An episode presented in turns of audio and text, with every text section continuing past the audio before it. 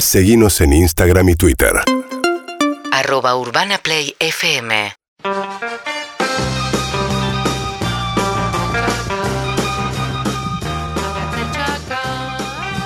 ¿Qué nos trae, Chacal? ¿Viste, Juli, la película hace unos años? No recuerdo, la hemos comentado en su momento, pero Call Me By Your Name. Sí. No la vi. No, ¿viste? Pensé, me decías, ¿viste tal cosa? ¿Viste esa peli? Bueno, se cayó. Sí. Se me cayó el VHS. Pero no, No. no viste la película. no ok, vi. bueno. Esa peli fue muy exitosa, eh, hizo que tomara renombre su director italiano, Luca Guadagnino, eh, quien hace un par de años pre-pandemia hizo la remake de una película también grosa de terror italiana que se llama Suspiria. Y ahora llega con esta peli que se llama Hasta los Huesos, protagonizada por Timothy Chamalet, que era uno de los protagonistas de Call Me By Your Name, o sea, tienen relación previa. Que si vos ves el tráiler y vos ves el póster de la película, pensás que vas a ver un drama romántico, ponele, porque están eh, él y la coprotagonista, eh, que se llama Taylor Russell. Eh, ves sangre, ves como algo de violencia y decís, bueno, acá qué pasa. Estamos viendo las imágenes en, en Sí. este momento. Bueno, no quiero spoilear lo que pasa porque eh, muchos lo están haciendo, pero me parece que no corresponde porque no está ni en el tráiler ni en la sinopsis. Pero hay un elemento sobrenatural que hace a esta historia de amor entre estos dos eh, jóvenes que están eh, a la huida de algo, no vamos a decir qué. Es una road movie eh, que van cruzando de diferentes lados de, Estados Unidos. Ella buscando algo, eh, lo conoce él en el camino y empiezan a acompañarse mientras están escapando algo de ellos mismos o queriendo enfrentar esa realidad que tienen. Es, es una peli fuerte para ver en el sentido que es la segunda vez en mi vida que casi me descompongo en el cine. No, Chucky. ¿Viste? ¿Pero andaba el aire? Eh, sí, andaba al aire, pero de- del estómago, te digo. O sea, Ah. la primera vez que me pasó fue hace unos años con la película El Patrón, protagonizada por Joaquín Furriel. Sí. Y ahora con esta, me revolvió el estómago un par de escenas fuertes que tienen de que involucra eh, órganos y sangre. Mm. ¿Se entiende? Sí, sí, sí, O totalmente. sea, ten en cuenta eso si estás escuchando esta columna en vivo o diferido, de que, ok, voy a ver una romántica drama, es, es mucho más que eso. sí. Eh, sin embargo, si, te- si entras en código, vas a ver algo diferente que vas a decir, bueno, che, me ofrecieron Ah, algo bueno. muy diferente, pero tal vez es demasiado diferente. Sí. Así que hasta los huesos. Vamos a otro estreno también en el cine navideño, Juli, pero no el tipo de película navideña que te gusta a vos, así Ah. que podés ir borrando esa sonrisa. Se llama Noche sin paz, que es una mezcla perfecta entre Duro de Matar, que para muchos es la película navideña por excelencia, con Mi Pobre Angelito Sí. se juntan estas dos películas, sobrenatural también, o mejor dicho, fantástica. ¿Por qué? Porque eh, el protagonista central es Papá Noel, interpretado por David Harbour, que muchos lo conocen por la serie Stranger Things, es el que hace Sí. de Hopper, el policía. Hasta ahora me gusta todo lo que está No, diciendo. pero te- explico. ¿Qué pasa? Es una familia de multimillonarios que no se llevan muy bien entre ellos, van a festejar la Navidad y son tomados de rehén por un grupo comando que quiere afanar la bóveda No. que hay en esa, en esa mansión. Esto es el plot de Duro de Matar. Pero ¿qué pasa? Acá en Duro de Matar el que defendía todo esto era Bruce Willis, eh, Sí. que era John McClane. Bueno, acá es Papá Noel. Pero está buenísima entonces. Pero es Papá Noel matando gente. Mata a Ah. mucha gente de manera muy violenta con un martillo, porque acá nos enteramos que Papá Noel en el pasado, antes de ser Papá Noel, era otra cosa. Ah, tenía un prontuario. Tenía- exactamente. hay un árbol espectacular en la película, ¿eh? Sí. Ya por el árbol. Y muchos regalos y demás. Hay un montón de Sí. cosas. Es muy interesante la película. Ahí estamos viendo cómo Papá Noel se va cargando uno a uno de estos malhechores. La pasé y cómo utiliza sus adminículos también, ¿no? Como la bolsa de los regalos sirve también para pelear. ¿Y hay actores que conozcamos? Eh, David Harbour, que es eh, que hace Papá Noel, si viste la serie Stranger Things Sí, y sí, alguna que otra cosa, lo tenés de ahí. Bien. Después no hay ninguna mega estrella.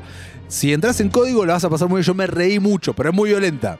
Pero me reí muchísimo, la disfruté muchísimo. Noche sin paz.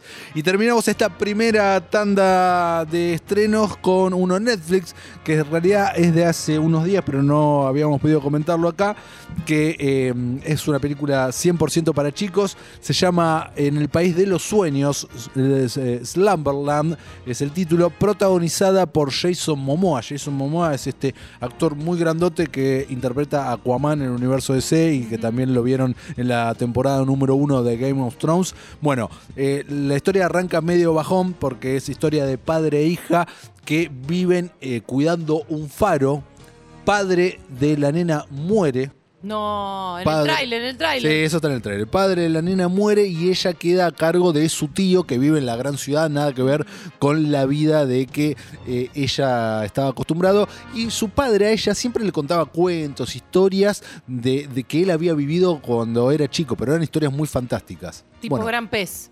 algo así. Y ella empieza a vivir algo de esas historias soñando, en los sueños. Se transporta al mundo de los sueños y eh, con una misión, que no vamos a decir cuál es, y eh, ahí está acompañado por este ser mitológico que es el que interpreta Jason Momoa. Es eh, muy entretenida, visualmente es hermosa la peli, un poco bajonera, eso sí, pero re va para un público infantil. Gracias, Chucky. Por favor. Chacalito, querido, de mi corazón. Aquí estoy, Juli. Vamos con los recomendados Movistar. Recordad que si tenés Movistar, tenés Movistar TV y así eh, distintas alianzas con algunas plataformas. Hoy eh, creo que sí, todo Disney Plus. Todo este Disney momento. Plus. En este momento es un trípode de Disney Plus. Vamos a arrancar por una serie que yo vengo esperando hace un montón y acá te, pregun- te pregunto, les pregunto a todos, a su memoria emotiva, Sí. memoria de videoclub, por sobre todas las cosas. ¿Te acuerdas una película vieja que se llamaba Willow, que estaba, Obvio. que estaba protagonizada por enanos? Es una perso- personas de baja De estatura. baja- pero creo que está bien decir enanos ahora. Creo Sí. que volvió, pegó la Volvió, vuelta. pegó la vuelta. Me recontra acuerdo de Willow. Bueno, a- a Sol- Volvió Willow en forma de serie en Disney Plus. Con el mismo muchacho pelilargo. Eh, Con el mismo mucho- con Warnick Davis se llama, eh, que tenía 17 años cuando protagonizó Willow, que había llegado a, a la fama por haber ganado un concurso y eh, formar parte del elenco de Star Wars, eh, el episodio 6, que era la tercera en ese momento, que era Sí. Retorno del Jedi, que hacía de Ewok, del osito ese. Sí. Bueno, uno de los que estaba ahí adentro era este, cuando era tan solo un niño. Bueno, ahí lo estamos viendo. Y esta película se estrena en 1988 y fue un fracaso comercial y el primer gran fracaso de George Lucas. George Lucas no la dirige, pero era productor. ¿En qué año dijiste? Y en 1988. Ajá. Y creador de esta película. George Lucas venía de Star Wars, venía de Sí. Indiana Jones, todos éxitos tremendos y acá se la pega en el palo mal.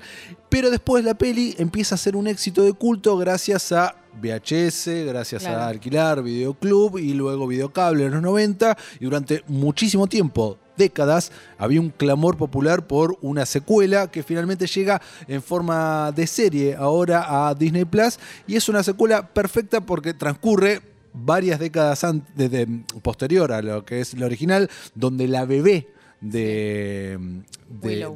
De Willow, la bebé de protagonista, va, que era protagonista, que era la primera película, ellos tenían que proteger una bebé. Bueno, Sí. ahora es una, una jovencita eh, que es la heredera o la, la futura emperatriz y de vuelta hay que protegerla a ella de las nuevas fuerzas del mal. Es una épica de fantasía. ¿Cuántos capítulos? Eh, van a ser ocho capítulos en total. Hasta ahora hay dos disponibles en Disney Plus y estrenan los miércoles. Bien, buen, buen dato ese. Buen dato y es ideal para, para chicos, para toda la familia. Toda la familia. Vean primero la película, vean Willow, que está en Chicos. Para ver. Sí, Se va. se va. Sí, atento a los estrenos. Al fin de esta columna tengo una bomba para dar. Uh, una bomba, ¿eh? Ansioso. No, no, no, no. Tiene, tiene que ver con cine, series. Adelante, Chacalito. Metele, metele con los, con los No. estrenos. Bueno, voy rapidísimo entonces. Eh, se estrenó también en Disney Plus la miniserie Sin Límites, Juli, que es eh, un documental coproducido por National Geographic. ¿Comedia? Eh, es, eh, no, no es, no es nada, es, es sobre. mm, No, no pertenece a ningún género de estos porque es, es un docu protagonizado por Chris Hemsworth. Chris Hemsworth es que hace de Thor en las películas de, Sí. de Marvel, este rubio muy fachero. Bueno, es él sometiéndose capítulo a capítulo a entrenamientos recontra intensos, a situaciones límites para probar eh, eh, justamente la resistencia humana, Oh. hasta dónde llega y con el propósito de analizar hasta dónde dónde se puede extender la vida eh, a, medida de tecnologías o descubrimientos que están ocurriendo ahora que todavía eh, no, no sucedieron. ¿no? Porque él dice, yo estoy en el pico de mi vida, me conocen por interpretar a un superhéroe, pero ya sé que el reloj está para atrás. O sea, eh, sí. cada día estoy más cerca de la muerte y quiero averiguar qué onda por todo esto. Entonces se somete a cambio de dieta, a, a mejorar su respiración, a controlar la ansiedad. Sobre eso se trata el primer capítulo. Y lo que sucedió muy curioso con esto, que él se tuvo que hacer 200.000 estudios, todos los estudios que se te ocurran, y saltó que tiene Alzheimer. No te puedo creer. Exactamente. O ¿Qué sea, edad tiene? Eh, no, no sé si Pero llega a los es 40, muy ahora lo buscamos, Sí. eh, 40 muy pocos. Eh, o, sea, o- o sea, todavía no manifestado. Claro. Obviamente saltó ahí como que va a tener Alzheimer, Sí. porque se hizo estudios genéticos y demás, y entonces avisó que, bueno, va a ver qué onda esto, tal vez se retira la actuación, o sea, una onda como Michael Fox, como Sí. sucedió en su momento, bueno, esto fue lo que... Qué locura, ¿no? Locura, También, porque te va a enterarte tan temprano, Exacto, de algo que te va a ocurrir dentro de unos años, Sí. pero no sabe cuándo. te va uno limitando también eh, ya saberlo. Exactamente, esa es la pregunta también. Se hizo muchas notas al respecto en estos días. Si podrías saber o no si vas a tener alguna enfermedad de estas grosas terminales. Claro. Eh, ¿Te preferís enterarte en su momento cuando se manifiesten o saberlo de antemano como para que puedas ver qué haces con tu vida? Bueno, en fin. Y seguimos con un estreno 100% Marvel. Recién lo nombramos a Chris Hemsworth, eh, Thor. Se estrenó el especial de Navidad de los Guardianes de la Galaxia. ¿Viste los Guardianes de la. Galaxia? Esos que están en el espacio, protagonizada por el otro Chris, Chris Pratt, donde está el mapache, donde está el árbol y demás. Bueno, esto es una especial de Navidad eh, donde la sinopsis es totalmente loca. Que eh, los guardianes, para animar, para hacer sentir mejor a, su líder, a su eh, al capo de ellos, a, Peter, que es un pibe que fue raptado de la Tierra cuando tenía 10 años, deciden raptar a su ídolo, a Kevin Bacon. Entonces lo tenés a Kevin Bacon Raptado. haciendo de Kevin Bacon Sí. para que vaya a la fiesta de Navidad que están organizando ahí en ese planeta donde no conocen lo que son los festejos de Navidad. Es muy gracioso, dura 45 minutos Bien. y Kevin Bacon la rompe toda haciendo de, de sí mismo. Esa la tenés que ver, jirafa. La voy a ver, la voy a ver, Recontra, obvio. Por recontra. supuesto que sí. Queremos saber ahora la bomba Sí, de ya está, terminamos los estrenos. La llamo, la llamo a Majo Echeverría porque la bomba tiene que ver con el fútbol uruguayo. Uy, La sí. verdad yo estoy anodadado con ¿Qué, la se noticia. se arrepintieron? Uruguay quedó eliminado. No, eh, la cuenta de Twitter, de Twitter Ataque Futbolero ya da el nombre del nuevo técnico de la selección uruguaya. no. Ya está Y rápido. algunos medios están reproduciendo. No te comas un fake, Seba. No, pero cerca. Cerca. No, estuve chequeando eso, veo que otras notas no lo doy, no lo doy como confirmado. Pero eh, se llama Marcelo, pero no es Gallardo. Bielsa. Sí, señor. No, Mirá. Sí, señor. no te la creo. Dice, ataque futbolero, ataque futbolero, dice, lo da como una noticia, directo, dice, Marcelo Bielsa dice, arroba ataque futbolero, será el nuevo DT de Uruguay en 2023, con el objetivo de clasificar al Mundial 2026. Qué bombazo y qué gran noticia para el fútbol sudamericano, vía arroba jbruno84. Me metí en otros sitios que lo dan como una posibilidad. Pero pará, ataque si- futbolero lo confirma. ¿Ya lo estaban hablando o lo llamaron ni bien quedaron afuera? Claro. Eh, andás a ver, yo Andás creo... a ver, pero Es me raro. gusta. Yo quiero creer que todo parece indicar que ya lo tenían cerrado. El próximo mundial la rompemos. Y Pero sí, pará, y falta, sí. termina este Pero- mundial. Mundial la rompemos, y dice me Bajo. parece que Bielsa es uruguayo en su forma de ser. ¿eh? Hay algo uruguayo en Bielsa. No están tan locos, me parece. Pero en, eh, Hay en- pocas cosas de este planeta en Bielsa. es cierto también. Pero lo veo en Uruguay, lo veo en Montevideo a Bielsa, me lo imagino ahí. Toma mate, no. Toma soda. ¿Hablará uruguayo? Sí, hablará. ¿Lo ves a Bielsa en Uruguay? Me Majo? gusta, ¿Te me gusta, no? que va, sí, ¿Te gusta? Me gusta, me gusta. Me lo imagino ahí paseando como loco en el campo de juego, me lo imagino sentado en la, en la heladerita, me lo imagino... eh, me gusta que es medio perfil bajo también. Lo que sí tienen que arreglar con, con la marca del animal, del felino, para que empiece a hacer jogging de tiro alto. Si no, Bielsa Claro. no Claro, cierra. Hay otros medios que ya empiezan a, Hacerse a eco. a replicar la noticia. Sí. Bueno, un bombazo, jirafa o no. Tremendo, tremendo. La verdad que es eh, lo que no esperaba menos de este programa así.